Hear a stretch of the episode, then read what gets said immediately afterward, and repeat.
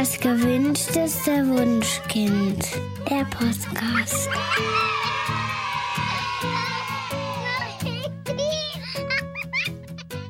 Hallo und herzlich willkommen bei Das gewünschteste Wunschkind, der Podcast mit Daniel Graf. Und Katja Seide.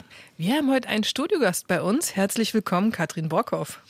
Hallo ihr zwei, hallo. Herzlich willkommen und vielen, vielen Dank für die Einladung. Ja, wir freuen uns riesig, dass du da bist. Ähm, Katrin ist von der Familienschule Dortmund und hat auch einen Blog geschrieben, der heißt Öko-Hippie Rabenmütter. Mhm. Katrin. Stimmt. Ja, toller Blog. Wir wollen heute nämlich über das Thema Hochsensibilität sprechen. Und wenn euch das in irgendeiner Weise berührt, euch selbst oder eure Kinder, dann könnt ihr in diesem Blog ganz viele Erfahrungsberichte und ganz viel Interessantes über genau dieses Thema nachlesen. Genau. Ja. ja. Katrin, im Moment wird der Blog nicht ganz gefüllt, hast du uns gesagt. Warum eigentlich? Ich glaube, ich bin, naja, also ich habe den Blog insgesamt fast vier Jahre geführt und der hat ursprünglich mit anderen Themen gestartet. Da ging es eigentlich ursprünglich viel mehr um bindungsorientierte Elternschaft und um Nachhaltigkeit und äh, zum Teil auch um vegane Ernährung. Und im Laufe der Jahre hat sich einfach rauskristallisiert, dass dieses Thema Hochsensibilität wirklich mein Herzensthema ist und ich wollte dem einfach viel, viel mehr Aufmerksamkeit schenken und habe meinen Fokus dahin einfach gelegt. Und naja, wie das so ist mit vielen Projekten, zwei kleinen Kindern, einer Familie, ein bisschen Freizeit, habe ich mich einfach entschieden, dass die Inhalte bestehen bleiben dürfen, aber ja, der Fokus sich einfach viel mehr in Richtung der Hochsensibilität gelegt hat und da, ja, ja, du bist im Moment Zeit. einfach äh, sehr beschäftigt. Ne? Richtig, ne? Wir ganz genau. Ja vor zwei Wochen schon mal darüber gesprochen, über die FEBUB. Mhm. Für diejenigen, die es noch nicht gehört haben, fass doch noch mal kurz zusammen. Du machst, hast ein ganz tolles Projekt auf die Beine gestellt. Ja, die FEBUB ist, oder FEBUB ist die Abkürzung für Familienkonferenz für Elternschaft, Bindung und Beziehung. Die ähm, ist 2017 das erste Mal an den Start gegangen und es ist eine Konferenz, die sich tatsächlich an Familien richtet und unser Ziel und unser Wunsch ist, die Themen rund um Elternschaft, Bindung, Beziehung, ja, wirklich in die Familien Familien zu bringen. Also, dass Eltern die Möglichkeit haben, in einer gemütlichen Konferenz, idealerweise mit den Kindern auf dem Schoß, sich über dieses Thema zu informieren, andere Menschen zu treffen, sich auszutauschen und einfach zu lernen, ja, sich weiterzuentwickeln. Ja, und das ist äh, im Prinzip die Idee der FEBUB. Nochmal explizit, die Kinder sind da sehr willkommen. Ne? Ja. Also ich war 2017 dabei und die laufen da einfach zwischen den Vorträgen hin und her oder manche hm, schreien auch, manche weinen und das interessiert da wirklich gar keinen. Das ist total okay und das ist auch das, was ich, was ich so schön mitgenommen habe äh, damals aus der FEBUB, wie schön das war, was für eine super, super Atmosphäre und ja, wie nett und wie gut die Vorträge vor allen Dingen waren. ja, danke schön. Ja, genau. Ja, sag doch nochmal, ähm, wann und wo genau kann man, wenn man interessiert ist, da Karten erwerben? Also wir haben natürlich eine Website www.febub.de und darüber gibt es auch die Möglichkeit, sich die Vorträge oder beziehungsweise die, die Inhalte der Vorträge, die da geplant sind, ähm, anzuschauen und natürlich auch Tickets zu kaufen. Ganz genau. Ja, jetzt sagen nochmal Zeit und Ort für dieses 16. Jahr. und 17. November 2019 wird stattfinden in Essen. Ja, also schaut gerne mal auf der Homepage vorbei, ist eine ganz, ganz tolle Sache. Und pff, Sneak Preview, Katja ist dieses Jahr auch wieder dabei ja, mit einem ganz tollen Thema. Mit dem, mit dem, aber darüber haben wir das letzte Mal genau, mit dem spannendsten Thema überhaupt, ja. genau, aber darüber haben wir äh, ja schon Podcast. Genau. Also äh, schaut online, einfach ne? mal bei eurem Streamingdienst oder wo immer ihr uns hört. So, heute geht es um Hochsensibilität. Kathrin, wie bist denn du überhaupt dazu gekommen, dich mit dem Thema so intensiv auseinanderzusetzen? Ja, durch tatsächlich die Geburt meines ersten Kindes. Der war auffällig anders, habe ich damals immer gedacht. Der verhielt sich einfach nicht so richtig wie so ein Baby. Der war immer schon so ein bisschen größer und ein bisschen aufmerksamer und hat ziemlich viel geweint, ziemlich viel geschrien. Und so ganz alltägliche Dinge, die man sich so vorstellt, was man so mit einem Baby macht, wenn man denn dann eins hat, so in Gruppen gehen und andere Mütter kennenlernen, einfach mal am Spielplatz sitzen und die Sonne genießen. Das funktionierte alles nicht. Mein Kind hat immer ziemlich deutlich äh, gezeigt, wenn ihm was zu viel war. Und ja, zeitweise hatte ich auch das Gefühl, dass ihm irgendwie alles zu viel ist. Und das hat dann dazu geführt, dass wir relativ viel auch, ich würde fast sagen, isoliert waren. Ich kam nicht so richtig damit zurecht. Ich wusste nicht so richtig, was ich machen sollte und habe mich selbst immer extrem im Stress gefühlt. Also man muss sich das so vorstellen, dass wirklich so ein ganz normaler Alltag mit so einem Kind, den gab es eigentlich nicht. Es war alles schwierig. Und es war alles kompliziert. Absolut jeder Ausflug musste durchgeplant werden und irgendwann nicht mehr nur fürs Baby, sondern auch für mich stieg einfach die Anspannung vor absolut jedem Gang aus dem Haus und wenn es nur einkaufen war. Das heißt also, das hat sich dadurch bemerkbar gemacht, dass er quasi permanent nörgelte oder weinte oder schrie. Konntest du das damals schon irgendwie einordnen oder? Also was mir auffiel sehr, sehr früh, ich glaube, da war der acht oder neun Wochen alt, da gab es ein Telefonat mit meiner Mutter, in dem ich mich aufgeregt habe über irgendwas äh, innerfamiliäres und ein bisschen lauter geworden bin im Gespräch. Und mit jedem bisschen, dass ich sozusagen lauter sprach oder mich aufregte, wurde er immer unruhiger und es steigerte sich wirklich sozusagen parallel zur, zu meiner Stimmung. Mhm. Und das war das erste Mal, dass ich dachte, wow, was ist das denn jetzt? Also wie kann der denn so klein sein und irgendwie spüren, was bei mir los ist? Und wir haben uns eigentlich gegenseitig hochgeschaukelt über die Monate hinweg. Das gipfelte dann irgendwann, da war er ungefähr ein halbes Jahr alt, erst in einem Unfall. Also ich war total erschöpft, ich konnte ihn gar nicht mehr richtig hochheben und so weiter, konnte eigentlich wirklich gar nicht mehr so richtig duschen gehen. Und das hat sich einfach gesteigert. Das kann man anders nicht sagen. Es wurde eigentlich immer anstrengender. Ja? Ich habe versucht, auf seine Bedürfnisse einzugehen. Dann sagen die Leute ja immer, es wird einfacher mit jedem Monat und es wird immer besser und es wurde aber gar nicht besser. Und irgendwann kam mir dann durch einen Online-Kongress äh, also erst in der Facebook-Gruppe, das habe ich aber noch so abgelehnt. Ich lege nicht so großen Wert auf Empfehlungen aus Facebook-Gruppen, wenn ich das an der Stelle gleich mal sagen darf. Und dann später in einem Online-Kongress kam mir dieses Wort Hochsensibilität entgegen. Und es gab so diesen Augenblick, an dem ich dachte, da muss ich jetzt irgendwie mal nachlesen. Irgendwie muss ich jetzt mal gucken, ob das nicht vielleicht doch zu uns passen könnte.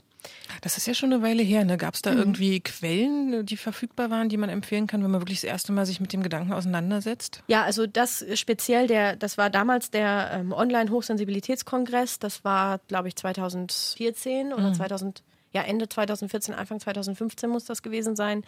Da waren sehr, sehr viele Interviews die sind auch alle noch verfügbar, wer sich dafür interessiert. Und darüber bin ich dann wirklich an Literatur gekommen. Also ich habe wirklich gesessen und Bücher gewälzt. Das ist relativ typisch für Mütter, das kennt ihr sicherlich auch. Ah, wer gut. ein Kind kriegt, der kauft sich Elternratgeber. Ja, ja, ja, das finden wir auch ganz gut so. genau. Und ich habe halt genau das Gleiche gemacht. Nur mein Problem war eben, dass ich in diesen gängigen Elternratgebern da habe ich gelesen, wie das Kind funktioniert und das war auch alles, das stimmte auch mit Sicherheit alles, aber ich habe es nicht umgesetzt bekommen aufgrund meiner eigenen Erschöpfung und aufgrund der Tatsache, dass ich selber eben auch betroffen bin von Hochsensibilität, also selber hochsensible Mutter bin und einen Alltag, so einen ganz stinknormalen Alltag wirklich extrem anstrengend finde. Mhm. Ja, und deswegen passte das immer nicht. Also musste ich weitersuchen und habe dann wirklich gesessen und sämtliche Bücher über Hochsensibilität gewälzt, erstmal nur fürs Kind und dann, äh, also da gibt es jede Menge. Also das, man muss wirklich Echt? nur mal hochsensibles ah. Kind googeln. Ja, da okay. gibt es wirklich Tausende. Also das Standardwerk ist von Elaine Aaron. Die ist äh, Wissenschaftlerin, die hat äh, Ende der 90er, Anfang der 2000er Jahre die Wissenschaft dazu auf den Weg gebracht und Bücher geschrieben für Erwachsene, für Kinder. Und das ist so das Gängigste, sage okay. ich jetzt mal. Damit haben wir auch an, sind wir eingestiegen. Und das war ganz spannend, weil darüber habe ich nämlich erstmal gar nicht mein Kind erkannt, sondern mich selbst in meiner oh. Schullaufbahn und ja. Ausbildungszeit und so. Was waren denn die Punkte, die bei dir anders waren als bei anderen?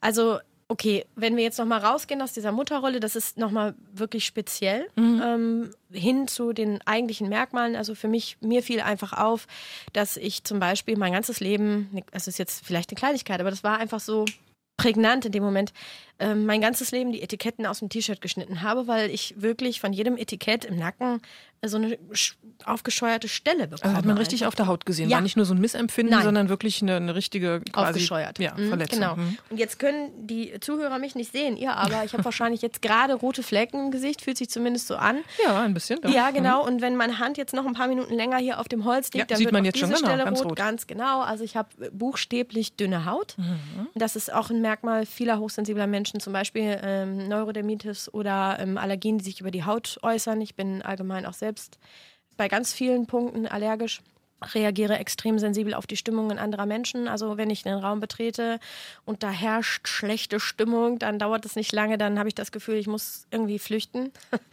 Was in der Schule sorgte, so dieses Verstehen wollen, also eine das nennt sich, der, der, wissenschaftliche Aspekt dazu ist die Verarbeitungstiefe. Ähm, hochsensible Menschen, die beschäftigen sich nicht einfach mit einem Thema, sondern die wälzen das, die recherchieren das, die wollen Experte werden für egal was. Das ist übrigens auch Spoiler, ein Problem der Mutterschaft dann später. Aber oh. gut, kommen wir gleich vielleicht ja. nochmal zu. Also in der Schule wirklich bin ich immer aufgefallen durch Fragerei, durch einen extrem hohen Perfektionismus, hohen Leistungsanspruch Ja, und dann eben auch solche Sachen wie, dass ich, weiß ich nicht, Weihnachtsmarkt überhaupt nicht aushalten kann. Da werde ich dulle. Was passiert dann mit dir? Also du fühlst dich unwohl, nehme ich ganz an. Ganz ne? genau, mhm. ganz genau. Also es geht relativ schnell, gerade bei einem so einem typischen Blinky-Blinky-Weihnachtsmarkt, da äh, hast du äh, Milliarden von Reizen und so ein hochsensibles Gehirn macht dann einfach nach einer sehr kurzen Zeit zu.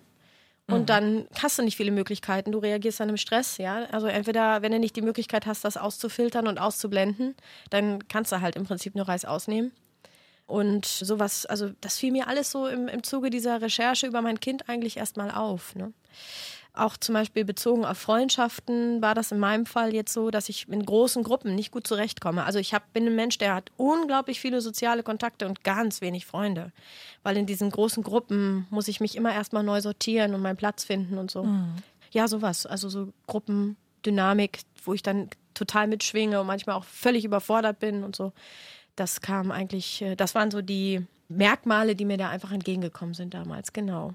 Ich bin gespannt, wie viele jetzt zu Hause ähm, vor ja. dem Internet sitzen und denken, oh, ja. hm, geht mir auch so. Habe ich noch nie so zusammengebracht, aber klar überfordern mich viele Reize auch. Hm. Und das ist halt genau der interessante und springende Punkt, wenn äh, aus einer hochsensiblen Frau dann eine hochsensible Mutter wird.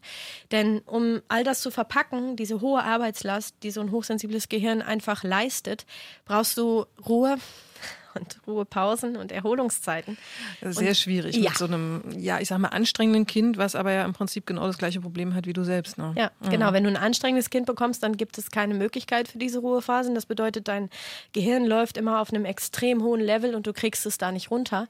Aber auch sehr spannend, wenn du nicht so ein anstrengendes Kind kriegst, sondern so ein wie es ja so gerne genannt wird. Soll es geben. Anfängerbaby. Ja, ja also ich finde, es wird den Kindern nicht gerecht, aber es ist ja so, ne? ich, um das zu verstehen, nutze ich das mm. Wort. Ich mag es selber nicht, aber äh, ich nutze es jetzt mal. Also wirklich ein Kind, das eben all diese, diese Eigenschaften nicht mit sich bringt, dann hast du das Problem trotzdem weil so ein hochsensibles Gehirn auch bei einer Langeweile, also dieses klassische neben dem Baby sitzen und einfach aufpassen, dass es nicht stirbt, während es unterm Spielebogen liegt, das ist für so ein hochsensibles Gehirn auch so eine Höchststrafe. Wenn keine Arbeit reinkommt, wenn keine Informationen eintreffen, dann ist es so ein bisschen, als würde es sich da oben irgendwie selbst zerfressen mhm. vor lauter Langeweile. Mhm. Und das habe ich mindestens genauso häufig jetzt auch in der Beratung Frauen, die sich sozusagen dafür schämen, sich mit ihrem Baby so extrem zu lang, lang also zu lang, langweilen, zu langweilen, mhm. Dankeschön. Ja.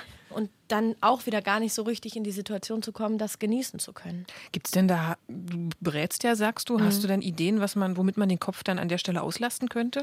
Also im Fall des der Langeweile genau. ähm, gibt es ganz, ganz häufig Frauen, die die Elternzeit tatsächlich nutzen, um sich weiterzubilden zum Beispiel. Mhm oder irgendwelche, zum Beispiel fangen, ich rate ganz häufig auch zur Achtsamkeit. Also die fangen dann ganz häufig an zu meditieren oder sich irgendwie sonst zu beschäftigen tatsächlich, um so eine Art Balance wiederherzustellen. Mhm, also Grad einfach oder ein Hobby anzufangen und wirklich zu sagen, auch ja, okay, das ist manchmal ein bisschen schwierig, weil so eine Hochsensibilität auch mit sich bringt, dass die ihr Kind nicht so gerne alleine lassen, schon gar nicht irgendwo. Mhm. Ne, beim Papa ist schon manchmal schwierig. Aber wenn wir da das Vertrauen hin, hinbekommen und da wirklich da sozusagen gelernt wird, dass es okay ist, auch nicht rund um die Uhr verfügbar zu sein, dann entsteht natürlich Raum und aus dieser Langeweile dann eben Kreativität. Aber also einfach so langlaufen lassen führt manchmal auch zu einer Erschöpfung, aber eben aus einer anderen Richtung. Ne? Mhm.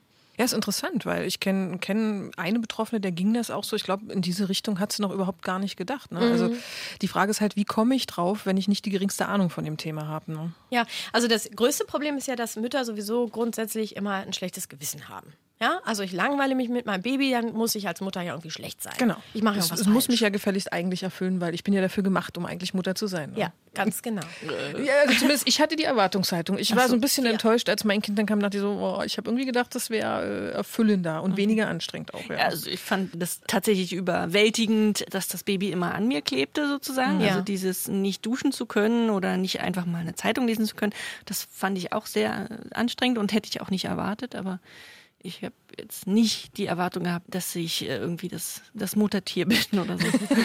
also ich habe die Erwartung gehabt und okay. habe festgestellt, okay, die Brille war zu rosa. Ja, mhm. ich hatte die Erwartung auch. Und wenn wir uns jetzt mal vorstellen, dass, also gerade nochmal zurück zu der dünnen Haut und auch zu den Sinneskanälen, die einfach anders arbeiten und diese unglaublich viel Informationen aufnehmen und ja, wo auch dieser Filter, das so ein bisschen rauszulassen, einfach nicht so funktioniert wie bei nicht hochsensiblen Menschen da ist das wirklich manchmal die Hölle, wenn du den ganzen Tag ein Baby an dir kleben hast. Also wenn du Berührung eigentlich gar nicht aushältst, mhm. ja, weil deine Haut so dünn ist. Und zum Beispiel Streicheleinheiten. gibt ganz viele hochsensible Frauen, das ist auch mal so ein Aha-Moment, die mit Streicheleinheiten oder so von ihrem Partner auch überhaupt nicht klarkommen, weil das ist ein Flächenreiz. Also die werden gestreichelt und der ganze Arm fängt an zu brennen. Und dann klebt da halt den ganzen Tag so ein Baby auf. Und die sind warm, ja. Die, die sind warm, sind die warm. sind laut, die riechen unter ah. Umständen oh. nicht immer gut, meistens schon, aber manchmal dann doch nicht.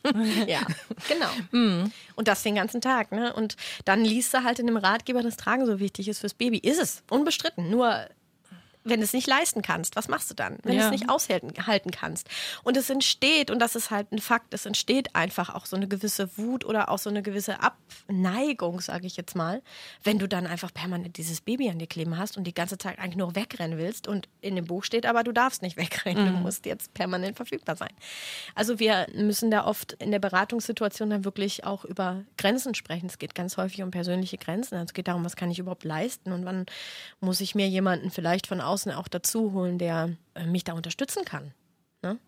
Und auch einen Part übernehmen kann. Also da auch wirklich so nicht so dieses Muttertier-Ding, sondern wirklich so ein bisschen zurück dazu, sich vielleicht auch einfach so einen Clan zu basteln oder zumindest Menschen, die einfach mal übernehmen können.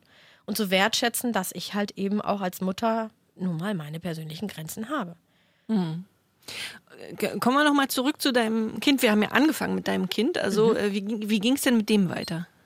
Ja, der ist äh, gut gewachsen, gut gedeiht. Das ist ein toller Junge. Ich bin äh, über alle Maßen stolz. Und tatsächlich, das Wichtigste war für uns, Strategien zu finden. Mhm durch den Tag zu kommen. Und er hat einfach manchmal Herausforderungen, wo Eltern mit Kindern, die eben diese Herausforderungen nicht haben, so wirklich manchmal ganz erstaunt sind und sich auch sicherlich über unser Verhalten wundern, aber wir haben das eiskalt durchgezogen. Also wir haben tatsächlich dann Termine reduziert, uns total stark aufgeteilt. Wir haben sehr viele Menschen in unsere Familie mit reingeholt. Also wir haben wirklich die Familie mit in die Pflicht genommen. Mhm.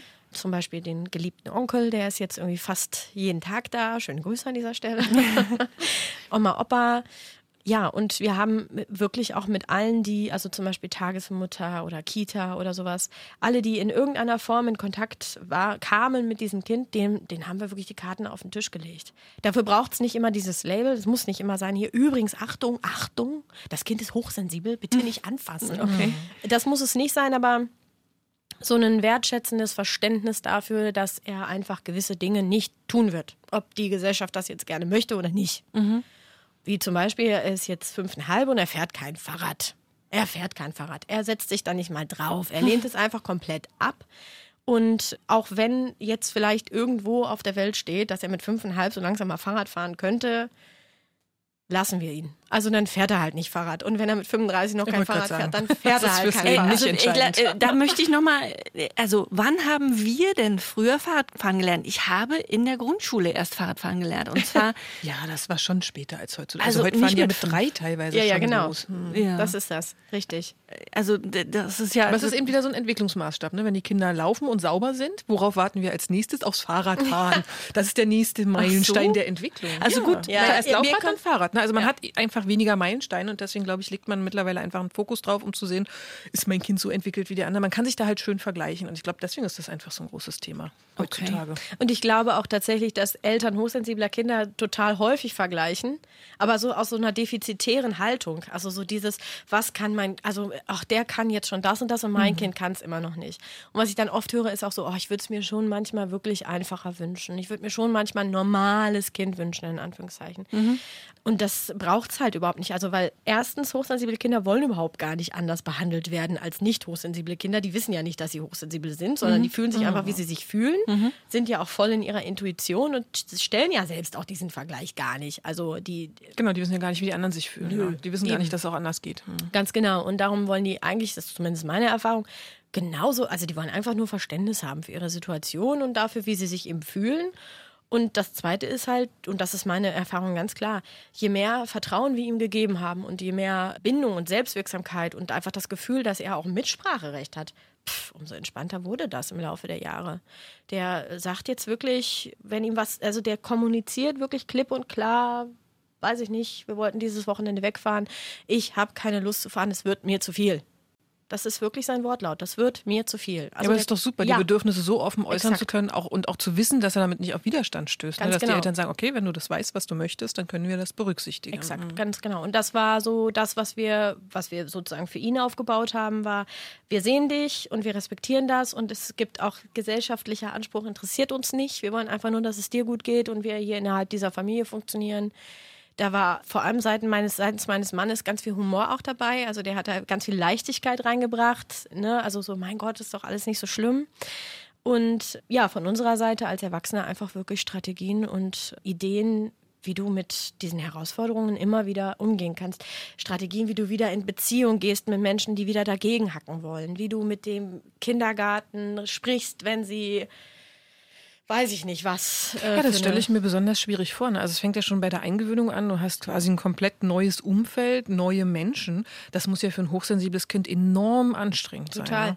Vor allem, weil das hochsensible Gehirn den ganzen Tag nichts anderes macht, als Risiko- und Schutzfaktoren gegeneinander abzuwägen. Also das ist wirklich ein, also die dekodieren die Welt darüber. Total extrem und alles macht erstmal Angst. Jeder Reiz macht erstmal Angst. Jede neue Situation macht erstmal Angst. Oder zumindest so ein Unsicherheitsgefühl. Und das ist halt total enorm wichtig, dass es dann einen Schutzfaktor dahinter gibt. Ja, also dass dann in dem Moment auch die Erwachsenen da volles Commitment geben und sagen, ja, hier, ich habe ich gesehen, verstehe ich, aber äh, ich bin ja auch noch da. Ich nehme dich jetzt an die Hand und dann, dann läuft das hier schon, ja. Und das ist ja eben gerade in so einer Betreuungssituation das A und O. Also, dass auch die Betreuungsperson oder Beziehungsperson, Bezugsperson dann versteht, naja, es ist schon das Ziel, dass du hier Bindungsperson wirst. Dass das Kind sich wirklich hier fallen lassen kann und keinen Ärger vermuten muss oder so. Ja, Also es ist schon sinnvoll, dann im Vorfeld auf die, auf die Erzieherinnen oder Erzieher zuzugehen und mit denen einfach zu sprechen, dass das Kind einfach spezielle Bedürfnisse hat. Also muss, wie gesagt, muss man ja nicht wieder abstempeln, aber zu sagen, es fällt ihm schwer, sich an neue Situationen. Also ich meine, man gerät relativ schnell in die Gefahr, dann so als Übermutter und Helikoptermutter ja. äh, abgestempelt zu werden, ha, kann ich loslassen. Mhm. Wie macht man das denn elegant? Also wie kommuniziere ich halbwegs äh, nachvollziehbar, dass mein Kind einfach was anderes braucht als andere Kinder vielleicht? Ich stärke eigentlich dann dahingehend tatsächlich die Eltern und mache denen klar, dass es irgendwie, also dass unsere Welt wirklich noch viel zu tun hat. Ne? Also das ist, also ich meine, in, in welcher Welt ist das okay, von so einem Zweijährigen zu verlangen, dass es aufhört zu weinen und irgendwie nicht Ja, mehr schreit, keiner. ja, und seine Mama nicht vermisst, weil die Erwachsenen ja, warum eigentlich? Was, was, warum? Was wollen die Erwachsenen eigentlich da? Anpassung ein Stück weit sicherlich, sicherlich auch, dass es einfach ist, okay, aber da wirklich klar zu machen, ja, jetzt gerade ist die Welt, wie sie ist, die Gesellschaft ist, wie sie ist, aber das ist eigentlich auch nicht das Problem deines Kindes. Weil wir wollen ja eigentlich gerne, dass unsere Kinder anders groß werden. Und die Eltern da wirklich auch zu stärken für die eigenen Wünsche und die eigenen Bedürfnisse. Und das ist, das ist wichtig. Das sind nicht nur die Bedürfnisse des Kindes. Also ich habe jetzt weiß ich nicht, selten bis gar nicht wahrscheinlich eine Mutter erlebt, für die das auch total okay war, ihr schreiendes Kind irgendwo sitzen zu lassen und zu gehen. Also das ist ja das, das ist einfach wieder nie der okay. Natur. Mm. Ja, genau. Und äh, dahingehend einfach wirklich zu stärken, denen klarzumachen, dass es nicht akzeptiert werden muss. Ja, dass es da immer eine Möglichkeit gibt, ins Gespräch zu gehen, in die Beziehung zu gehen und dieses Helikopter-Mutti-Übermutti-Ding, ja, klar, das ist unbequem, aber wem willst du gefallen? Willst du lieber der Betreuungsperson gefallen oder deinem Kind? Willst du in dem Moment für dein Kind einstehen oder also mit der Erzieherin Kaffee trinken? Also das weiß ich nicht. Mir ist dann halt immer wichtig, was denken meine Kinder von mir. Es wird ja dann häufig, das hatten wir beim Thema Schule beim letzten Mal schon, es wird ja häufig gesagt, ja, aber dein Kind muss ja in die Gesellschaft reinpassen. Was sagst du diesen Kritikern? Also das muss ja zum Beispiel in der Schule funktionieren. Ja, genau. Das funktioniert. Und zwar dann, wenn das Kind, also ein hochsensibles Kind, nochmal, will ja nicht anders behandelt werden als andere Kinder. Das will auch gar nicht in der Schule der Aussätzige sein. Das möchte auch gar nicht derjenige sein, der ständig eine Extrabrust braucht. Sondern das sind Bedürfnisse. Das, ist ganz, das sind ganz natürliche Bedürfnisse von dem Kind, einfach ganz viel Sicherheit und Vertrauen im Rückhalt zu haben. Und manchmal dauert das bei den Kindern ein bisschen länger, ja. Aber mein erster Rat ist da immer wirklich im Hier und Jetzt zu bleiben. Also sich nicht bei einem zweijährigen Kind schon Gedanken darüber zu machen, was es in vier Jahren, wenn es in die Schule geht, muss ich jetzt schon für Anpassung sorgen, sondern im Hier und Jetzt ist das Bedürfnis meines Kindes, dass es Vertrauen aufbaut, dass es Sicherheit aufbaut, dass es das Gefühl hat, da ist der sichere Hafen und auf die Erwachsenen, auf die großen Leute kann ich mich echt verlassen. Und dann haben wir vier Jahre Zeit in diesem Zustand, dieses Kind wachsen zu lassen und dann geht's in die Schule. Also eigentlich finde ich das immer total logisch irgendwie.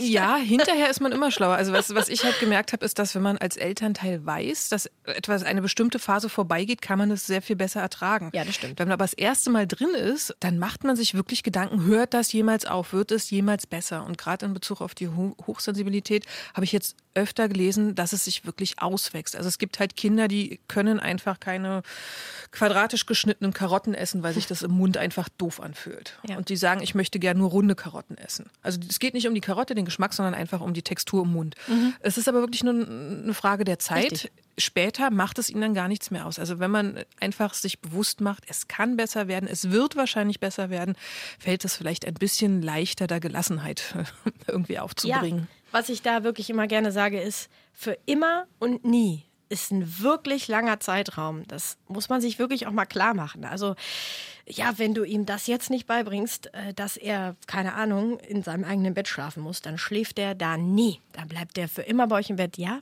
wirklich? Wenn der 45 ist, meinst du echt, dass der dann noch, also, weil ich würde das gerne diskutieren. Also für immer und nie sind wirklich verdammt lange Zeiträume. Und da müssen wir, gerade wenn hochsensible Eltern dann im Spiel sind, immer bremsen und so ein bisschen durch einfach logische Zusammenhänge wieder so ein bisschen aus dem Gefühl rausholen. Ja, so zurück zum Moment mal. Also für immer ist, also ist für immer ist unrealistisch und nie auch. Mhm. Vielleicht die nächsten paar Jahre, okay, möglicherweise, aber wie du gerade sagst, viele Dinge verändern sich im Laufe der Entwicklung. Und also ich weiß noch, wie mein Sohn mit anderthalb Jahren mit seinem Onkel auf dem Spielplatz war und der kam dann bei 40 Grad, kam dann tragend, also das Kind auf dem Arm tragend die Straße runter. Und ich bin dann hin und sage, warum lässt sie ihn denn nicht laufen? Er kann doch so schön laufen. Der lief keinen Schritt mehr, der ist keinen Schritt mehr gegangen. Es dauerte ein paar Wochen, bis wir herausgefunden haben, dass Sandkörner in den Sandalen dafür sorgen, dass er keinen Schritt mehr geht. Jetzt ist der fünfeinhalb und Sandkörner in Sandalen sind kein Problem mehr. Ja, also manche Dinge wachsen sich ja, einfach aus. Genau. Das ist ja gut zu wissen. Ja. ja. Die Hochsensibilität an sich, diese Merkmale, die die Hochsensibilität mit sich bringt, das ist tatsächlich Veranlagung, die bleibt an sich. Aber der Umgang damit und auch der Entwicklungsstand, das verändert sich im Laufe der Jahre.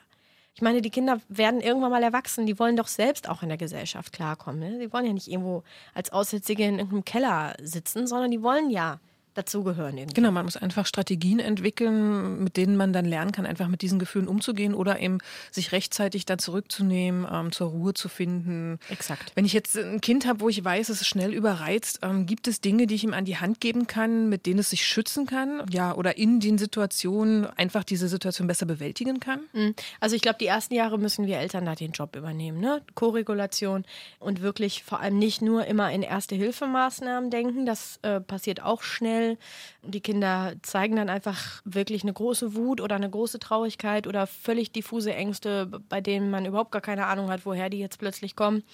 Und da braucht es ganz viel Co-Regulation, also Regulation von uns von außen, da wirklich drauf zu gucken, woran liegt es, sehr achtsam mit umzugehen und nicht immer nur Erste-Hilfemaßnahmen im Sinne von, was mache ich, wenn das Kind dann schon schreiend auf dem Boden liegt. Mhm, also lieber präventiv arbeiten. Ganz dann. genau. Mhm. Ich mache da manchmal mit Eltern wirklich ein klassisches Tagebuch. Wirklich. Also, dass die tatsächlich sich den Tag minutiös, fast minutiös aufschreiben und wirklich überlegen und da mal reinspüren, boah, wie viele Termine haben wir eigentlich in so einer Woche.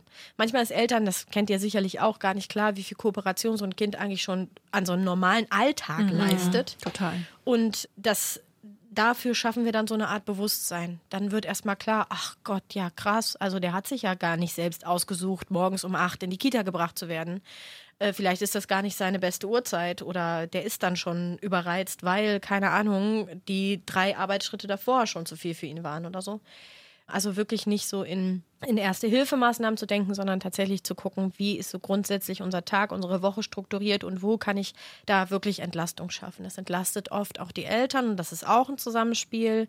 Dann geht es nämlich allen wieder gut und alle werden ein bisschen ruhiger und dann entspannt sich auch die ganze Situation. Also für die ersten Jahre. Später dann, also mein Kind geht manchmal gerade so kurz vor Weihnachten, ist der sehr äh, aufgeregt. Der hatte mich kurz vor Weihnachten Geburtstag, dann kommt Weihnachten und überhaupt ist alles ganz verrückt. Und dann ist der meistens so ab dem, weiß ich nicht, 1. November ziemlich aufgeregt. Oh Gott. Dann setze ich den manchmal wirklich abends zwei Minuten vor eine Kerze und sage, guck in das Licht. Guck dir einfach nur das Licht an. Der ist zum Glück empfänglich, das war aber auch Training. Das hat er jetzt nicht von Anfang an, der, der sich freiwillig dahingesetzt und die Kerze angestarrt, sondern das war Training tatsächlich, bis er selbst gemerkt hat, oh krass, das sorgt gerade für Ruhe, ich komme hier gerade runter. Also wenn ich als Mutter das Gefühl habe, das kocht hier gleich über, dann ist jetzt das Erste, was mir einfiel, ist als Beispiel Kerze. Körperliche Betätigung, Bewegung, klar, Kinder haben sowieso einen natürlichen Bewegungsdrang, gar keine Frage. Aber gerade wenn du so kleine äh, nerdige, hochsensible Kinder hast, die es lieben, stundenlang Lego zu bauen, Bücher zu lesen oder irgendwo drin zu sein, um irgendwas zu basteln, dann müssen die manchmal tatsächlich ein kleines bisschen an die Hand genommen werden, für, um einfach in die Bewegung zu kommen, weil Bewegung einfach Stress abbaut zum mhm. Beispiel. Mhm. Das äh, dürfen wir Eltern dann auch immer wieder sagen ne? und auch wieder daran erinnern, ja, schon, dem Kind geht sicherlich, das ist bestimmt in seiner Komfortzone in dem Moment, wo es Lego baut, aber es darf eben auch manchmal vielleicht äh, noch ein bisschen was anderes machen. Mhm. Also mein Kind würde die Sonne nicht sehen, wenn ich den nicht zwischendurch wirklich an die Hand nehmen würde und sagen würde, so, wir gehen jetzt Laufrad fahren, mhm. als Beispiel solche Geschichten. Also wirklich zu gucken, dass das Kind selbst auch in dieser Balance bleibt, weil dann kann es auch so einen Alltag bewältigen. Und ich nehme an, Medien in dem Zusammenhang sind äußerst kontraproduktiv. Ne? Ja, total. Vor allem, weil die ja immer so ein bisschen nach oben tendieren. Nochmal zu dieser Verarbeitungstiefe. Man kann sich das wirklich so vorstellen, bei meinem Kind, als er zwei Jahre alt war, da ging es los, das Interesse für Feuerwehr. Und das wurde eigentlich erst letztes Jahr abgelöst durch Superhelden. Und davor gab es nur die Feuerwehr. Und der konnte einem alles darüber erzählen. Die, die gehen da also wirklich richtig rein. Und das Gehirn lädt und lädt und lädt sich voll. Und die hören halt freiwillig auch nicht damit auf. Mhm. Und so ist es halt heute mit, mit, allem, mit allem anderen, was ihn interessiert. Und so wäre es eben auch mit dem Fernsehen, wenn ich das jetzt einfach so laufen lassen würde. Weil dann würde er halt 56 Folgen Namen nenne ich nicht, weil es wäre Werbung gucken. ja. Genau, und wir werben hier ja schließlich nicht. genau. Außer für die Febub. Kauft Febub-Tickets. So, und äh, genau, und dann ist halt das Problem, die sind die schnellen Bilder, die vielen Reize, das Gehirn saugt alles auf, der sitzt dabei still, also baut nicht mal parallel über körperliche Bewegung Stress ab und so. Also darf dein Kind dann äh, gar nicht mit Medien oder? Doch, mein oder Kind darf mit Medien, es mhm. darf tatsächlich reguliert Fernseh gucken und hat jetzt glücklicherweise auch noch einen kleineren Bruder, der sich noch total interessiert für die so typischen Baby-Serien ah. und dann meckert er, aber wenn er die mitguckt, stellt sich tatsächlich lustigerweise auch Entspannung ein, weil die sind dann wiederum so langweilig für sein Gehirn, dass er dann da wirklich sitzt und du ihm ansehen kannst, der wird müder. Okay, cool. Aber das ist halt tatsächlich reguliert. Also das ist schon äh, nicht, die dürfen das nicht frei. Die mhm. dürfen nicht frei so viel Fernsehen gucken, wie sie möchten. Aber das ist ja auch bedürfnisorientiert, genau, das sagen wir ja immer. Ne? Also wenn man weiß als Elternteil sozusagen, dieses Kind kann es nicht regulieren und es, dann ist es bedürfnisorientiert, das als Elternteil an die Hand zu nehmen und zu sagen, nee, tut mir leid, du nicht so viel, damit sozusagen also äh, das Bedürfnis nach Ruhe oder nach runterkommen oder was auch immer dann äh, für das Kind möglich ist. Ja, ja, genau. So machen wir es also tatsächlich auch. Und was jetzt der neueste Schrei ist tatsächlich, sind die Lego-Bauanleitungen. Also äh, der guckt sich tatsächlich auf der Lego-Seite die Bauanleitungen an, geht hoch, baut das nach. Und so kann ich dann immer zumindest so tun, als wenn er, du kriegst doch das iPad. ja, genau. Ja, ich würde gerne noch mal kurz zusammenfassen, weil ich glaube, jetzt sitzen ganz, ganz viele Hörerinnen und Hörer ähm, vor unserem Podcast und denken, Mensch, also ein paar Sachen habe ich jetzt gehört. Das eine oder andere kommt mir bekannt vor, aber wir haben noch ein paar andere Besonderheiten. Gibt es so eine kleine Zusammenfassung, die man geben kann, wo man insbesondere bei Kindern so ein bisschen ähm, aufmerksamer werden sollte und überlegen sollte, hm, könnte es in die Richtung gehen? Also du hast jetzt erzählt, was auf deinen Sohn zutraf, aber ich glaube, es gibt noch ganz, ganz viele Facetten, die ähm, ja auf andere Kinder zutreffen können. Als Expertin sag einfach mal. Ja, also es ist ein bisschen altersabhängig. Hochsensible Kinder, das möchte ich direkt mal vorwegschicken, müssen nicht zwangsläufig Schreikinder sein. Es gibt sehr viele hochsensible Kinder, die quasi gar nicht schreien, ähm, die dann so ein bisschen sehr, sehr stark in sich gekehrt sind zum Beispiel. Die müssen auch nicht alle empfänglich sein für Stimmungen oder sowas. Ist aber sehr, sehr häufig der Fall. Also was tatsächlich immer, also das ist mir noch nie anders begegnet, ist gerade bei hochsensiblen Babys, die erkennen wir ganz häufig daran, das sind die, die in so klassischen Krabbelgruppen oder so schon äh, sehr früh äh, von den, also die immer auf dem Rücken liegen, wie andere Babys auch und sechs Babys sind zufrieden, zwei nicht. Die wollen dann aber auf dem Schoß und wenn die auf dem Schoß sitzen, reißen die die Augen so auf und scannen so praktisch den ganzen Raum und sind aber gleichzeitig nach drei Minuten spätestens, ach früher, völlig überfordert, drehen den Kopf weg, weinen, drehen ihn wieder zurück, weil das Gehirn eigentlich die ganze Zeit aufnehmen möchte und gleichzeitig aber völlig damit überfordert ist. Ja, das zum Beispiel ist bei Babys ganz, ganz auffällig. Klar, Babys, die viel weinen, oder eben, es ist zwar nicht zwangsläufig so, aber die ähm, bei so Stimmungen als Beispiel, wenn die Mutter oder der Vater äh, sehr gestresst ist, sehr wütend, sehr weiß ich nicht was, das so übernehmen und darauf reagieren in irgendeiner Form. Ich möchte aber dazu sagen, dass wir oder ich äh, im Speziellen, ich teste keine Babys auf Hochsensibilität. Denn die Merkmale, die dann wirklich sozusagen, wo es feststeht, ja, wo wir wirklich sagen können, okay, das Kind ist jetzt wirklich hochsensibel, äh, in Anführungszeichen, die kannst du bei einem Baby in der Form noch nicht machen. Und ich würde da auch immer dazu raten, sich nicht damit zu stressen, dieses, diesen Stempel jetzt in Anführungszeichen finden zu wollen. Weil manchmal ist es eben auch wirklich entwicklungsbedingt. Manche Dinge mhm. wachsen sich einfach auch von alleine raus und dann brauchst du darüber vielleicht in drei oder vier Jahren gar nicht mehr sprechen. Interessant wird es aber, wenn eben gewisse Dinge sich nicht verändern. Also mein Kind geht heute noch nicht gerne in Gruppen. Der fühlt sich heute noch nicht wohl, in, in, wenn viele Menschen da sind. Der geht heute noch nicht auf Kindergeburtstage zum Beispiel gerne, ja, sondern eher so im kleineren Rahmen. Und wenn er dann da ist, dann müssen wir ihn auch nach anderthalb Stunden wieder abholen. Also wenn solche Dinge dann über Jahre oder über die Zeit hinweg wirklich andauern, dann ist es mal ein Blick wert. Essen ist häufig Thema bei Kindern. Und zwar manchmal so Körnerbrötchen, also Konsistenzen, wie du es mhm. vorhin schon angesprochen hattest, aber auch Geschmäcker. Hitze ist ganz, ganz häufig ein Thema oder auch wenn es zu kalt ist. Also die haben wirklich ganz äh, empfindliche Sinne auch im, im Mundraum. Also das ist ein riesengroßes Thema häufig.